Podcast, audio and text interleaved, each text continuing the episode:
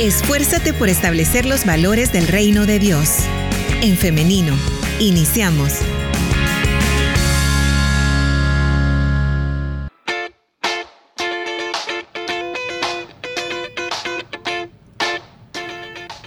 transmitiendo en vivo a través de En Femenino SV, así que yo le doy la bienvenida si es que usted recién se conecta a través de esta plataforma. Ahora también quiero saludar a quienes están pendientes a través del WhatsApp 78569496. De igual manera, recordarle que estamos en Facebook eh, esperando también que usted nos escriba a través de los comentarios. Hoy ya tenemos lista nuestra invitada para esta mañana, la doctora Zuleika Pineda. Ella es especialista en trato al adulto mayor, así que le damos la bienvenida. Adelante, doctora, ¿cómo está? ¿Nos escucha? Hola. Excelente, muy bien. Eh, buenos días, gracias por la invitación y pues acá estamos de regreso en el programa para compartir un poquito, unos minutos con ustedes. Siempre es un gusto recibir la doctora y bueno, queremos saber cómo está iniciando el año. Bueno, con muchas expectativas y a la vez bendecida, esperando en el Señor que este año nos traiga eh, el cumplimiento de todas las promesas del Señor en nuestra vida y pudiendo eh, servir de esta manera, ¿verdad? A toda la, audiencia. Excelente, nos alegra eh, escucharla así, doctora, y nos alegra también estar compartiendo porque hoy vamos a hablar este tema importante y es los trastornos emocionales en los adultos mayores. ¿Qué le parece esta temática, doctora? Excelente, excelente, porque es un tema que eh, causa muchos problemas eh, porque no se ve. Es algo que no se ve. Los trastornos emocionales, las emociones lastimosamente no las podemos ver, simplemente las percibimos y las vivimos. Entonces es un tema muy interesante. Los felicito por la solicitud al respecto. Bien, gracias doctora. Ahora, ¿Cuáles podríamos mencionar que son las principales o los principales trastornos emocionales en los adultos mayores?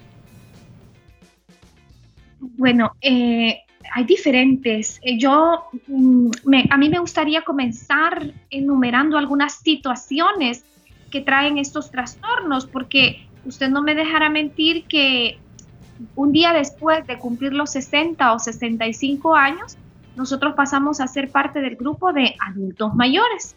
Y nosotros tenemos un estigma en la sociedad de la vejez que pues no debería ser, porque la palabra de Dios dice que Él, él, él va a pintar nuestras canas, él, él, va a darnos vida, Él siempre va a darnos vida, salud, Él nos va a acompañar hasta el último momento en esta tierra, ¿verdad?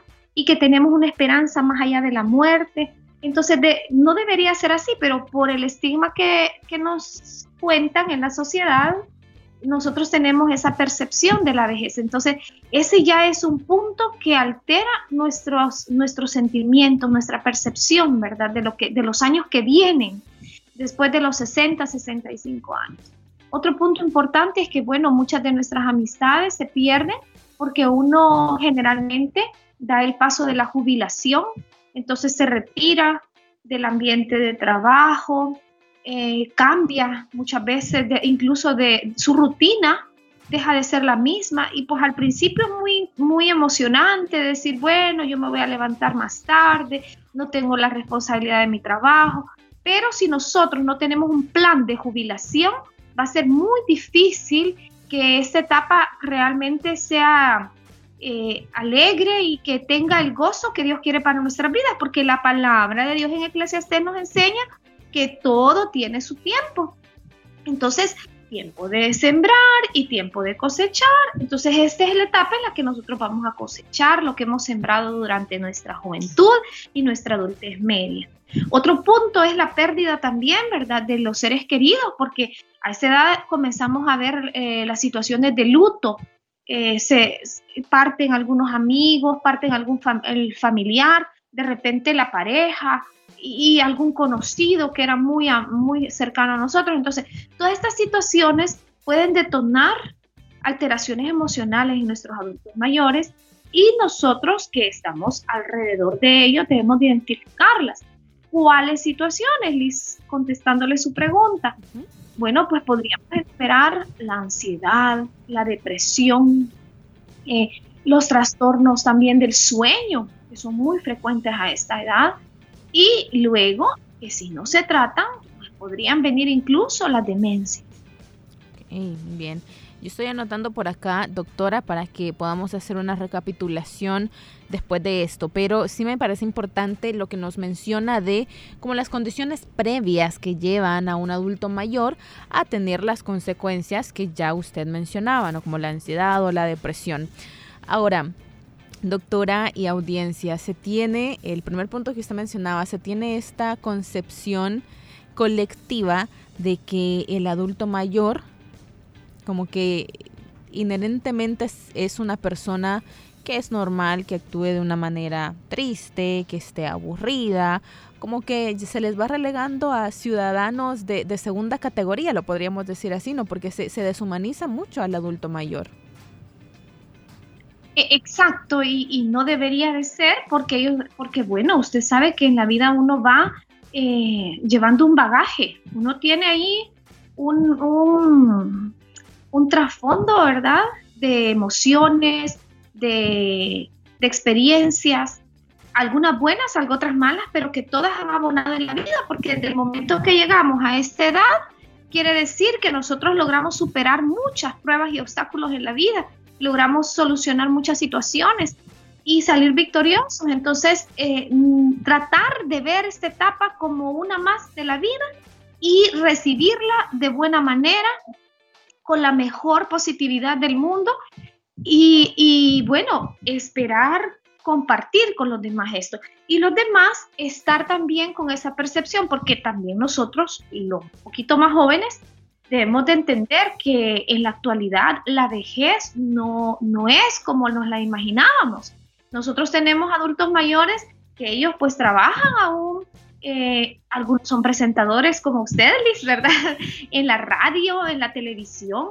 Otros son, incluso a mí me encanta ver a, dos modelos, un hombre y una mujer de pasarela, que ellos pues eh, muy elegantes, muy eh, cuidados su cuerpo, ¿verdad? Atletas, tenemos atletas adultos mayores, tenemos también consejeros que, nos ayudan con todo el bagaje que ellos han tenido, a tener un mejor futuro a nosotros los más jóvenes. Entonces, ellos son fuente de riqueza y la palabra de Dios nos, nos pide que los honremos. Y parte de honrarlos es reconocer eh, que, que, ahí tenemos un, un amigo, que tenemos un consejero y que no podemos sacarlo, ¿verdad?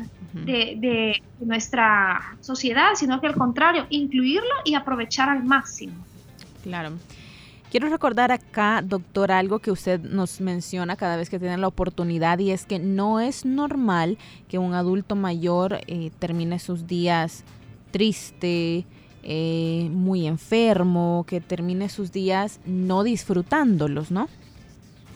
Sí, exacto. Bueno, vamos a hablar un poquito de la ansiedad y la depresión. Bueno, pues algunos van a experimentar ansiedad cuando comienza esta etapa, otros eh, y, y posteriormente el adulto mayor comienza a ser relegado, como yo le decía, yo les he dicho en otros programas, muchas veces el adulto mayor en el hogar está relegado a su habitación, ahí se le lleva la comida, se le sirve en la cama, si él tiene las posibilidades de tener una empleada, se le suben los piecitos en un banquito, ¿verdad? Hasta se le enciende el televisor, llega un momento que se le da de comer hasta en la boca, cuando él puede hacerlo por sí solo.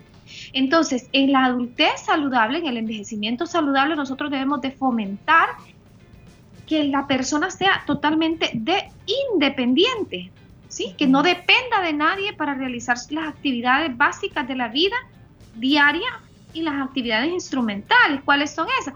Que, que aunque yo tenga 80, 90 años, yo pueda decidir a qué hora me levanto, a qué horas tomo mi baño, eh, a qué hora tomo mi desayuno, si es posible, yo participo en la elaboración de los alimentos, eh, yo puedo ir de compras acompañada o si yo puedo hacerlo sola y coordinar, pues puedo hacerlo sola, ¿verdad? Entonces, ese, ese es el envejecimiento saludable, poder disfrutar de la vida como lo hacíamos antes. Y nosotros como hijos muchas veces, por el amor que creemos tenerle a nuestros familiares, comenzamos a relegarlo.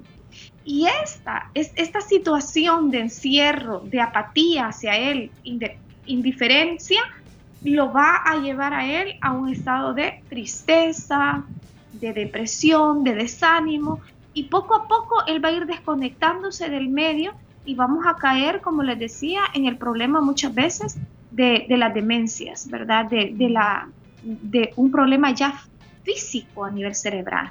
Entonces, en la actualidad se ha visto que la depresión puede conllevar a una demencia. Antes se creía que la depresión podía confundirse con una demencia o la demencia con una depresión, pero se ha identificado que en algunos casos el primer paso de la demencia, el primer eh, problema de salud que tuvo ese paciente fue una depresión. La depresión no solamente es estar triste y llorando todo el día. No, la depresión también es apatía, es enojo, es, es, recelo a no quiero hacer nada, no, no me toquen, no me hablen. Entonces, eh, entonces son diferentes eh, situaciones que nosotros debemos identificar y tratar de evitarlas en ellos. Claro. Importante entonces que los cuidadores estén al tanto de cómo está eh, su abuelo, su abuela o el adulto mayor que esté a su cargo. Ahora, doctora, también me encantaría que habláramos acerca de cómo afectan las patologías previas que pueden tener los adultos mayores en eh, el ámbito emocional o psicológico. Por ejemplo, hay mucho adulto mayor diabético o hipertenso, por ejemplo. Exacto. Eh, incluso algunos con patologías malignas, ¿verdad? Con algunas neoplasias o cánceres que están luchando y lastimosamente los médicos eh, solemos ser bastante crueles a la hora de los diagnósticos y, y, pues no podemos mentir, pero también podemos evitar decir la verdad cuando no se nos pregunta. Cuando un paciente llega al consultorio y usted tiene un diagnóstico, y este es un consejo quizás para la audiencia de médicos y de profesionales de salud que están alrededor del adulto mayor, cuando un paciente tiene un diagnóstico terminal, él es el que va a decidir si quiere o no saberlo. Usted no tiene por qué eh, adelantarse, ¿verdad? Eh, muchas veces nosotros eh, hacemos nuestro, nuestro examen, tomamos algunas pruebas de laboratorio, de gabinete, y tenemos la sospecha de repente de un diagnóstico de una enfermedad terminal. Y muchas veces nos adelantamos y se lo decimos al paciente, sin que siquiera él nos lo pregunte. Y yo creo que eso no debería de ser, porque pues en cuidados paliativos uno debería de, de decir hasta donde el paciente pregunta. Si usted sabe que estaba, que tiene algunos síntomas y fue a consultar, pero usted no le dijo al médico, mire, y esto es un cáncer o esto es una enfermedad terminal, pues usted como médico personal de salud, usted puede hablar antes con la familia, este, conversar y ver la manera más objetiva de plantearle la situación al paciente hasta donde él quiera saberlo. Porque eh, nosotros de repente conjeturamos y nos adelantamos a, a los resultados de ciertas pruebas y eso al paciente lo va a meter en un estado de ansiedad y de tristeza, eh, que, muchas veces va, a contribuir a que la evolución de la enfermedad vaya más rápido y perdamos a ese paciente antes. Entonces, nosotros siempre tenemos que inyectar positividad. Los médicos y todo el personal de salud somos llamados a ayudar, a aportar, ¿verdad? Entonces tenemos que, tratar de manejar estas situaciones de la mejor manera posible alrededor del paciente. Entonces, en mi, en mi experiencia, yo hablo al paciente hasta donde él quiere saber, hasta donde él pregunta, ¿verdad? Y lo demás se trata con la familia, me imagino. Puede tratarse con la familia, así es, porque como le digo, son cosas muy delicadas y usted tiene que explicar, ¿verdad?, al, núcleo familiar. Entonces, el adulto mayor tiene todo el derecho a conocer a saber su diagnóstico, pero la tenemos que tratar de darlo de la mejor manera posible y buscar todas las alternativas y los tratamientos que puedan ofrecérsele, apoyarlo con las redes, eh, con las redes emocionales, con las redes eh, eh, farmacológicas, con todo lo que tengamos a la mano para acompañarlo en esa etapa. Ahí estamos hablando de enfermedades terminales, pero usted me preguntó también sobre la diabetes, la hipertensión. Y estas enfermedades también pueden causar estragos en la salud emocional de nuestros pacientes. Eh, generalmente el diabético todo el tiempo está pensando, eh, se me van a dañar mis riñones, se me van a dañar mis piernas, quizás voy a terminar amputado, quizás esté mi vista, en fin, y todo eso crea ansiedad. Pero yo quiero decirle esta mañana a la audiencia que en la actualidad hay muchas estrategias nutricionales y farmacológicas que a usted le pueden ayudar a llevar una vida totalmente normal. Y bueno, en el momento que le toque partir de, este, de esta tierra o de este mundo, será por causas aparte, ¿verdad? ¿Qué quiere decir? Que si yo me tomo mi medicamento, si yo sigo las recomendaciones nutricionales, si yo hago actividad física y yo trato de mantener lo más normal que pueda los valores de azúcar en sangre, esto va a evitar que la elevada del azúcar, las hiperglicemias, dañen todos mis órganos, porque el problema en el diabético, ¿cuál es? Primero que él no siente nada, o sea, él tiene el azúcar en 300, 400 y él apenas si tal vez percibe un pequeño mareo, pero internamente todos sus órganos están sufriendo, su corazón se está dañando, sus arterias, eh, sus nervios y todo eso va a traer las complicaciones que todos conocemos. Entonces, ¿qué quiere decir? Que si yo mantengo los niveles de azúcar en sangre en valores adecuados, muchas veces no se puede llegar exactamente a la normalidad, pero si lo más bajo que se pueda, yo eh, debo de estar tranquilo y disfrutar de la vida y decir, bueno, las complicaciones probablemente no vendrán porque yo estoy llevando una vida en orden. Igual el hipertenso. El hipertenso no percibe mayor síntoma, pero tiene eh, mucho riesgo de tener un infarto, un evento cerebrovascular. Entonces, ¿qué debe de hacer? Cuidarse. En lugar de preocuparse y angustiarse porque tengo la presión, el doctor me dijo ahorita que fui al control, que estoy mal. No, no, bueno, pero el doctor también me dijo que me tome mi medicamento a esta y esta hora. Me agregó uno más. A mí no me gusta tomar medicamentos, dicen algunos pacientes. que muchas pastillas sí, pero es peor que después venga el evento cerebrovascular, el derrame o el infarto. Entonces, no, si el médico indicó, dio una prescripción, usted sea obediente, tómela. Si usted tiene algún problema con los medicamentos, que usted notó que le dio algún efecto adverso, pues vaya y cuéntele al médico para que él haga un ajuste a la dosis o haga un cambio, ¿verdad? No lo haga usted, tiene que ser el médico el que lo haga y de esa manera usted va a evitar las complicaciones y usted va a estar tranquilo porque todas estas situaciones en los adultos mayores crean mucha ansiedad. Ahora, doctora, en el caso de que el adulto mayor tenga una mm, enfermedad que sea un poco más compleja, como podría ser un cáncer, el tratamiento. El adulto mayor es totalmente capaz de decidir si quiere seguir un tratamiento o no, o ahí debe haber intervención de los familiares, o cómo se podría manejar esta situación. Exactamente. El adulto mayor tiene todo el derecho a tomar la decisión, a menos que no esté facultado para hacerlo, ¿verdad? Porque como explicamos, hay situaciones en las cuales la cognición o la memoria ya no lo permite. Eh, dependen mucho de ellos también del, factor económico, familiar. Entonces, eh, muchas veces se tiene que involucrar a todo el núcleo familiar para conversar y buscar la solución más adecuada. Pero totalmente, el adulto mayor está en todo el derecho de decidir eh, cuál es eh, la, alternativa que él va a, solicitar. Y fíjese, Liz, que yo tengo testimonios de adultos mayores que ellos han tomado el riesgo de someterse a 25 radioterapias, a no sé cuántas quimioterapias, braditerapias, y ellos están ahí. O sea, Dios les dio la victoria. En obediencia ellos lo hicieron. El Señor les guardó durante el proceso y están ahí. Entonces, eh, a veces nosotros decimos, no, es que ya la edad, es que ya la situación en la que él está, no, ¿para qué lo vamos a someter a ese, a, ese tratamiento? Pero no, debe ser el adulto mayor el que toma el riesgo y el médico también, darnos un, consejo sabio y decirnos, mire, vamos a preparar al paciente para este proceso que viene o yo creo que no lo va a tolerar o yo pienso que sí. Tomar todas esas, esas, esas eh, opiniones y tomar una decisión. Entonces, si a usted le están ofreciendo un tratamiento como el que mencioné, usted tiene todo el derecho de tomarlo, tomar el riesgo y, y ponerse en las manos del Señor y él, y él hará, ¿verdad? Como dice la palabra, Él hará a favor de usted el milagro.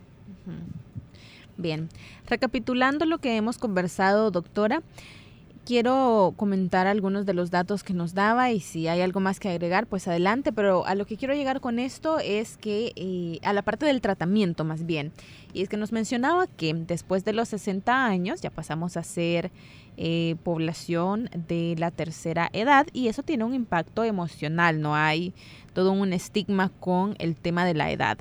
Luego, a partir de esta edad, un poco después, un poco antes tal vez, se empiezan a alejar de las amistades, ¿no? Porque ya es otra etapa de la vida. Aparte de eso, no se tiene un plan de jubilación, es decir, las personas tal vez toda su vida era su trabajo y de repente ya no van. Esto también tiene un impacto emocional.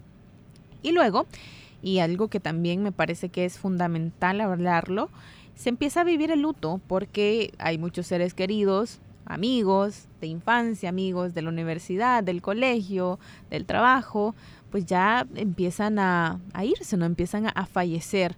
Y esto pues obviamente provoca puede, o puede provocar ansiedad o depresión, trastornos del sueño o demencia. Si estamos ante esta situación, eh, doctora, tenemos a nuestro abuelo, nuestra abuela, nuestros papás que están atravesando por esto, ¿qué es lo que debemos hacer? ¿Cuál debe ser el apoyo de nosotros como familiares?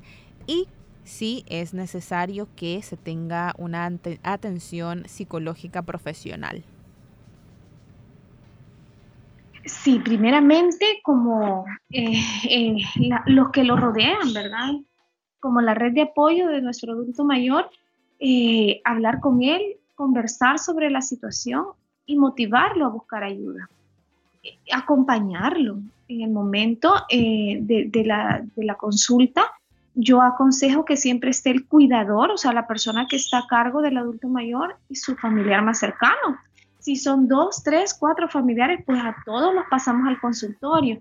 Nosotros tenemos diferentes profesionales y yo les voy a contar que, por ejemplo, el psicólogo, él trata con terapias eh, diferentes, terapias eh, eh, de, terapia de grupo, personales, y ellos tienen diferentes herramientas para actividades que pueden motivar al paciente a, poder exponer su problema, hablar de él y a superarlo. El psiquiatra ayuda de esa manera también, pero además él está facultado para prescribir medicamentos. Y lastimosamente en la tercera edad nosotros vamos perdiendo algunas sustancias en nuestro cerebro que son llamadas neurotransmisores y esto es, causa un desequilibrio. Y por eso es que vienen todas estas, estas situaciones de salud mental, como las que he mencionado, ¿verdad? Los trastornos del sueño, las, eh, la ansiedad, la depresión, eh, los problemas de la cognición, de la memoria. Entonces, nosotros necesitamos muchas veces un fármaco, un medicamento que ayude a equilibrar y que de esta manera nosotros volvamos a percibir el mundo como lo percibíamos antes. Algo también muy importante que no mencioné son los cambios hormonales que tenemos, tanto las mujeres como los hombres, en la mujer la menopausia y en el hombre la andropausia, que también van a dar alteraciones del comportamiento.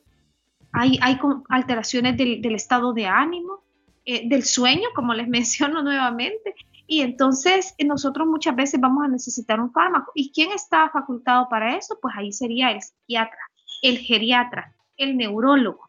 Eh, eh, entonces, es un equipo el que debería de trabajar alrededor de todas estas situaciones. Bien. Bien. Doctora, ahora quiero compartirle las intervenciones de nuestra audiencia. Tenemos algunas preguntas e inicio con esta.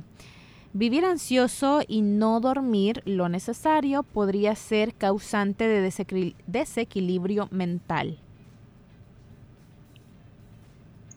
Totalmente, porque usted no me dejará mentir que, cuando uno ha tenido que, vamos a poner una situación que a muchos nos ha pasado, de repente tuvimos que estar en una, en una fiesta, en una, en una boda, y, y, llegó más de la medianoche, llegamos cansados a la casa, pero el día siguiente tuvimos que levantarnos temprano para ir a trabajar.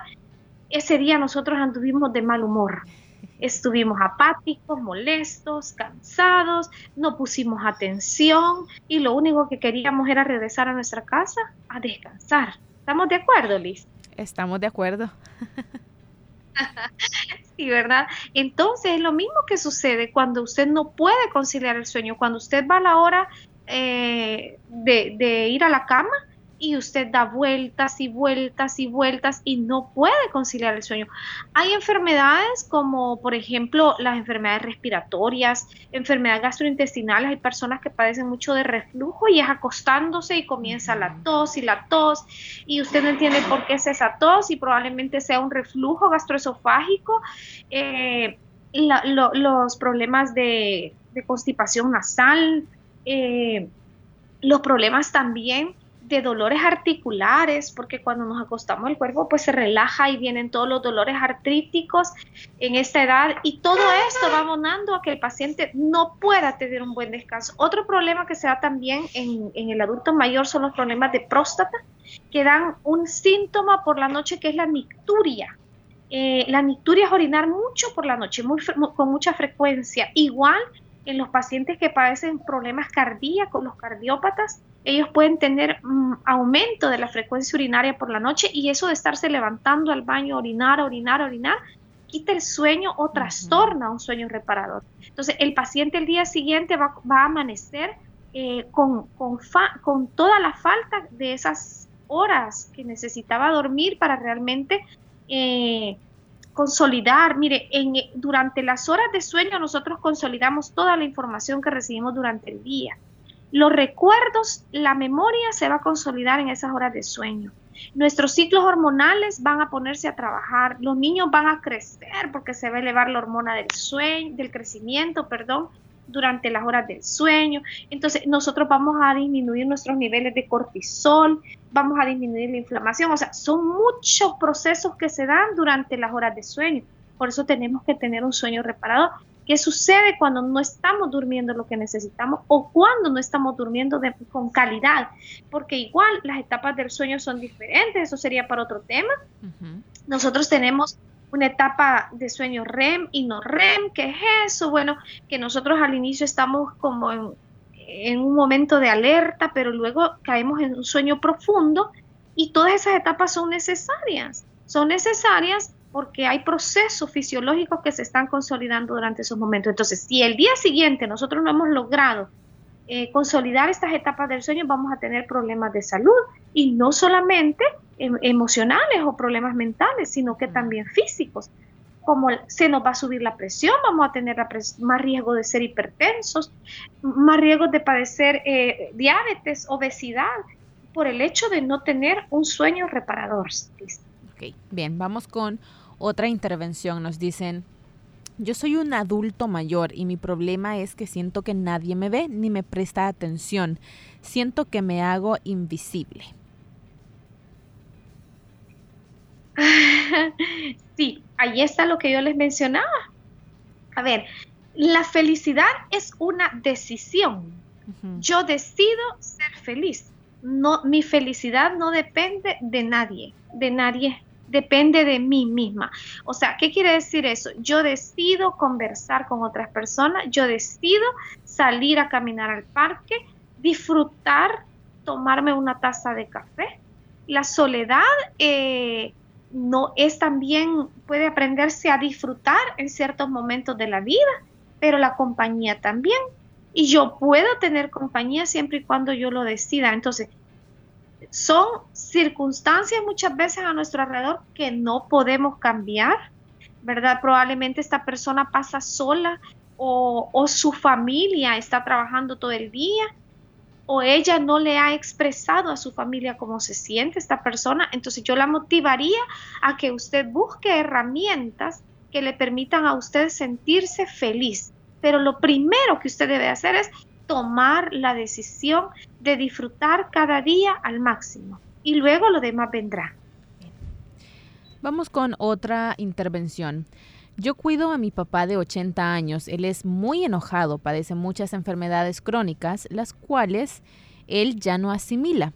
Y quisiera estar joven para trabajar, eso es lo que él dice.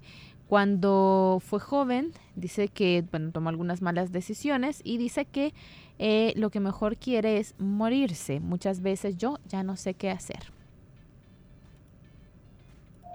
Sí, entonces ella, eh, la hija tiene que buscar ayuda para su padre. Probablemente él no se ha, no ha comprendido que lo que tiene es una probable depresión.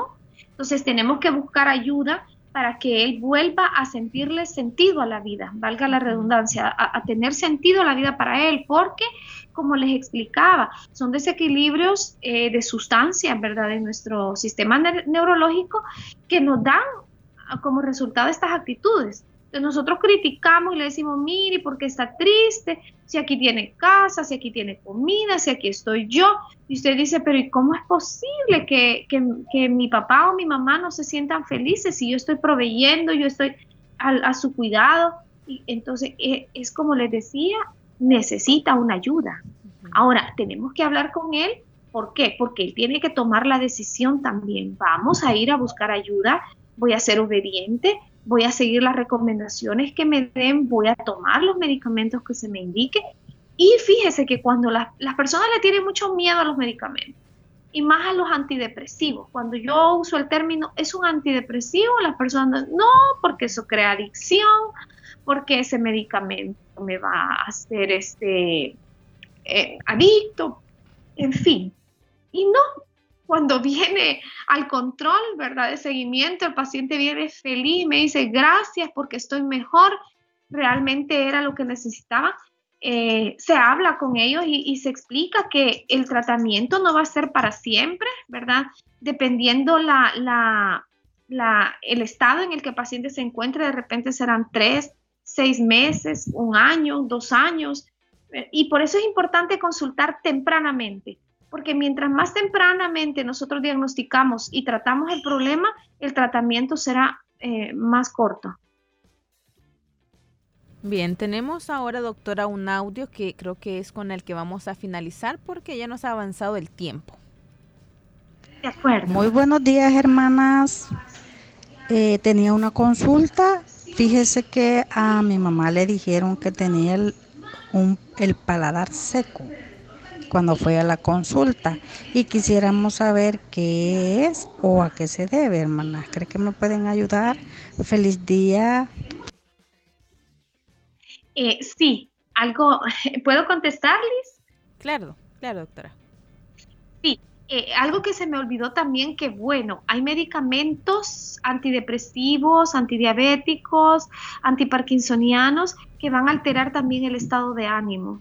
Entonces también muchas veces las depresiones o las ansiedades son efectos secundarios de otro medicamento. Es bien difícil, ¿verdad? Pero por eso usted debe de consultar cuando esté el síntoma, que es la tristeza o la angustia, la falta de sueño, usted tiene que consultar y el médico será como un detective para identificar qué es el problema. Si es un medicamento que le está causando, si son desequilibrios hormonales, si son trastornos eh, familiares, eh, que usted realmente está teniendo y que le están llevando a esta sintomatología. En el caso de esta persona, lastimosamente, conforme nosotros aumentamos en años, vamos envejeciendo, eh, vamos disminuyendo la, la, producción de la saliva, la producción de las lágrimas, entonces viene y comenzamos a ver los trastornos de ojo seco, de boca seca. Y bueno, ¿qué podemos hacer? ¿Qué podemos hacer? Yo les recomiendo a mis pacientes lo siguiente. Primero, que siempre carguen su botellita de agua, su carterita, para que estén tomando traguitos, porque a ellos les va a dar mucha tos. Cuando estén hablando, van a estar tosiendo después de cierto ratito de estar hablando. Entonces, el traguito de agua, esa es una. La otra es eh, la menta. La, hojita de menta ayuda a, a producir saliva. Entonces, ¿qué podemos hacer? Motivarlos a que higieran té de menta eh, y, esas son algunas de las, de las eh, recomendaciones. Otra recomendación también es ingerir alimentos un poquito oleosos o por así decirlo en buen salvadoreño, grasosos, ¿verdad? Como la lechita, como el yogur, porque ellos van a dar un mayor tiempo de, sensación de, de humedad en la, en la boca. Ok, muy bien. Doctora, quiero finalizar con dos comentarios que me llegan a través de nuestro Facebook Live. Nos dice Daisy García Funes. Me encanta lo que dijo la doctora. Yo decido ser feliz. Mi felicidad no depende de X o Y cosas, sino solo de mí. Ana Roque también nos dice, gracias por este tema tan bonito, yo ya estoy retirada y me siento feliz y dedicada a mi casa, mi esposo y a Dios, oyendo todo el día la radio y dedicada a hacer también nos dice eh, mis flores, que es algo que me encanta y trabajar en la obra de mi Señor. Bendiciones, me encantó este tema. Con estos mensajes vamos entonces ya finalizando esta entrevista. Doctora Zuleika Pineda, muchísimas gracias por hacernos este espacio, por tener la mejor disposición para acompañarnos en este programa y compartirnos esta información tan importante. Muchas gracias, Lee. Gracias a la radio por la oportunidad que me da de llegar a, a los oídos, ¿verdad? De toda su audiencia. Yo bendigo al Señor porque esta es una forma de compartir un poquito algunos de los consejos eh, que pues podemos darle al adulto mayor y a todo el núcleo que lo rodea. Gracias a usted, Liz, también por el interés que tiene en este grupo de personas, ¿verdad? Un día vamos a llegar a esa etapa y pues nosotras también estamos aprendiendo y preparándonos. Así es que muchos saludos a todos eh, como Liz les decía, mi nombre es doctora Zuleika Pineda, estoy a la orden para atenderles. Eh, yo estoy ubicada en la ciudad de Santa Ana. y yo voy a compartirles ahora mismo mi número telefónico. Usted si necesita concertar una cita con mi persona, puede llamarme o mandarme un WhatsApp. Mi número es el 7118-3400. Eh, que tengan buen día y Dios les bendiga. Doctora, solamente si nos repite por favor el número de teléfono. Sí, es el 7118-3400. Excelente, 7118-3400, ya lo tengo por acá anotado por si usted, audiencia, desea solicitarlo, me escribe al WhatsApp y yo con gusto se lo comparto. Bien, doctora, le agradecemos nuevamente, le deseamos que tenga un feliz día y muchas bendiciones. Gracias igual, feliz día. Feliz día. Y ahora también agradezco a nuestra audiencia por estar participando de nuestro programa, por quienes no escriben, pero siempre están ahí. De repente nos dicen, yo les escucho todos los días, pero no siempre escribo. Para ustedes un saludo también y le animamos a que esté en contacto con nosotros. Nos da muchísimo gusto leerle y escucharle. Nos han dejado por acá más preguntas, pero usted puede eh, escribirle a la doctora para que esas preguntas que son como temas más específicos, ella pueda solventarlos por medio de una cita médica. Así que escríbame, le comparto el número y por ahí solventamos. Así que nos quedamos hasta acá, pero... Mañana, si así Dios lo permite, tenemos una cita a partir de las 9.30 de la mañana, siempre a través del 100.5 FM. En internet no se escucha a través de elim.org.sv y en Facebook en femenino SV. Entonces nos vemos y nos escuchamos hasta mañana. Que tengan un feliz día y muchas bendiciones.